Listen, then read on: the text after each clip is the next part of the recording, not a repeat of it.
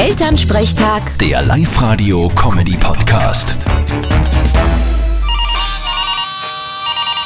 Hallo Mama. Grüß dich, Martin. Du, wir haben so lachen müssen. Hast du die Geschichte gehört, wo da in Bömmelkamm einer in die falsche Wohnung ist, sie am Tisch gesetzt hat und eingeschlafen ist?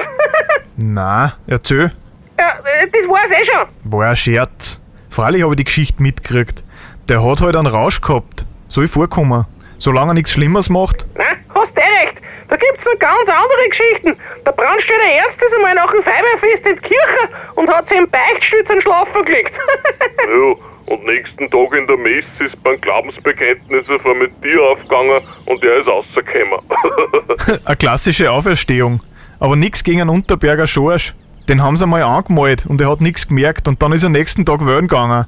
Und auf sein Hirn ist gestanden, Votter Kommunista. ja, die Geschichte ist legendär. Da könnte man ja ein Buch drüber schreiben. Dass uns nie sowas passiert. ja, und gut, dass ich in der Stadt wohne. Da ist es jeden wurscht und es redet keiner drüber. Wie meinst du das jetzt? Dass ich eh brav bin. Vierte Mama. Bitte, Martin. Elternsprechtag. Der Live-Radio-Comedy-Podcast.